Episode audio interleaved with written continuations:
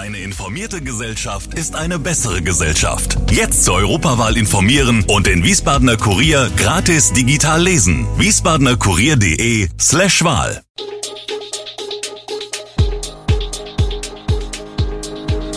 Gude, unser morgendliches News Update. Das Wichtigste aus Wiesbaden für Sie im Überblick. Guten Morgen aus Wiesbaden an diesem 21. April.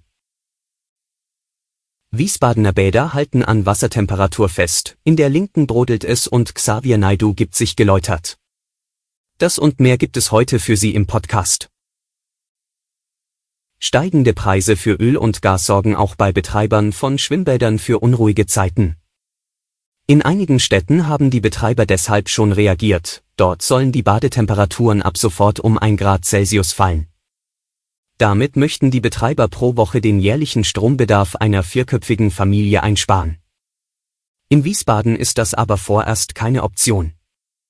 In den insgesamt drei Hallenbädern Kleinfeldchen, Mainzer Straße und Kostheim soll auch weiterhin eine Wassertemperatur von 26 bis 28 Grad garantiert werden. Ein Notfallplan, wie es die Deutsche Gesellschaft für das Bäderwesen empfiehlt, existiere noch nicht.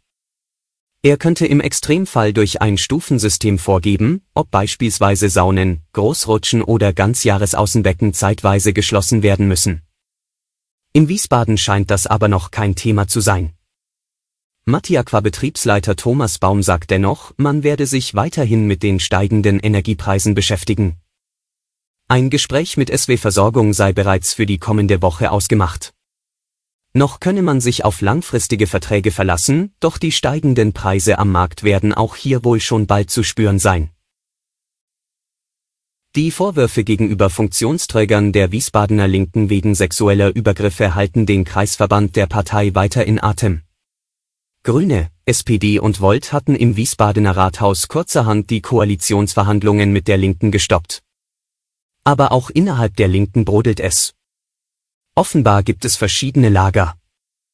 Einige glauben den Ausführungen von Betroffenen. Andere sehen eine von langer Hand geplante Kampagne, die der Partei und bekannten Akteuren schaden soll. Eine differenzierte Betrachtung der Lage fordert die Wiesbadener Stadtverordnete Nina Schild. Sie sagt, zunächst muss immer die Unschuldsvermutung gelten. Mit dieser Haltung werden wir derzeit leider schnell als Täterschützer abgestempelt. Sie wisse aus eigenem Erleben, dass einige der Vorwürfe nicht wahr sind. Insbesondere Teile der linke Jugendorganisation würden vorbehaltlos den mutmaßlichen Opfern glauben. Der Hilferuf der Tafel ist bei den Wiesbadenern angekommen. Eine fünfstellige Summe an Spenden ist bei der Organisation eingegangen, von denen die Helfer nun Lebensmittel für Flüchtlinge kaufen können. Diese Woche gibt es nun zum vierten Mal einen eigens für aus der Ukraine geflüchtete Menschen eingerichteten Abholtag. Die aktuelle Situation stellt die Tafel vor große Herausforderungen. Denn in Wiesbaden gibt es 3000 Bestandskunden, die sich an drei Tagen in der Woche jeweils alle 14 Tage Lebensmittel abholen können. Die Menge, die die Organisation täglich einsammelt, reiche für diese nicht aber für die Menschen, die aus der Ukraine nach Wiesbaden kommen, sagt Ruth Friedrich Wurzel. Die Vorsitzende der Tafel zeigt sich deshalb überwältigt von den vielen Spenden der Wiesbadener. Wer in Wiesbaden eine öffentliche Toilette nutzen will, wird von den Hinweisschildern auf eine regelrechte Odyssee geschickt.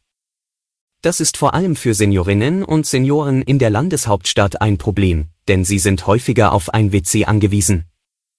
Bei einem Rundgang des Beirats in der Innenstadt wurden deshalb die Lage, die Beschilderung und die Funktionalität der Toiletten unter die Lupe genommen.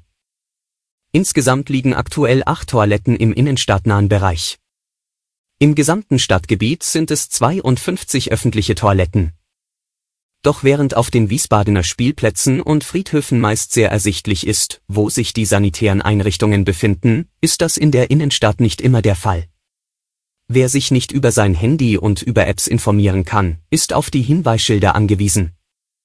Doch auf den bekannten anthrazitfarbenen Schildern in der Innenstadt ist nicht direkt ersichtlich, wo sich die einzelnen Toiletten befinden und dass es sie überhaupt gibt.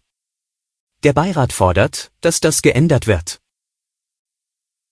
Schlechte Nachrichten für alle, die viel am Smartphone hängen, Handystrahlung kann uns offenbar dick machen. Übergewichtigkeit und Mobiltelefonnutzung haben sich gleichzeitig weltweit ausgebreitet, heißt es in einer Studie der Universität Lübeck. Darüber hinaus gilt es mittlerweile als gesicherte Erkenntnis, dass die von Handys ausgesandte Strahlung zu großen Teilen vom Kopf absorbiert wird. Dadurch kann sie unter anderem Auswirkungen auf Stoffwechsel und Verarbeitungsprozesse im Gehirn haben. Die Anpassung des Körpergewichts wiederum sei eine der Hauptfunktionen des Gehirns, da das Essverhalten und die Appetitwahrnehmung der Regulation des Hypothalamus zugrunde liegen, so die Studie. Bei fast allen Probanden führte die Strahlung der Versuchshandys zu einer Erhöhung der Gesamtkalorienzufuhr um bis zu 27 Prozent. Xavier Naidu hat ein Videostatement veröffentlicht, in dem er sich geläutert gibt. Jahrelang hatte der Sänger krude Verschwörungsmythen verbreitet, scheute auch die Nähe zu Reichsbürgern nicht und darf sogar laut Bundesverfassungsgericht als Antisemit bezeichnet werden. In der Botschaft auf YouTube gab er nun zu, sich in Verschwörungserzählungen verrannt zu haben. Ich habe mich Theorien, Sichtweisen und teilweise auch Gruppierungen geöffnet, von denen ich mich ohne Wenn und Aber distanziere und lossage, sagte der 50-Jährige. Als Grund für seine Kehrtwende nennt Naidu den Ukraine-Krieg, der ihn bestürzt und aufgerüttelt habe.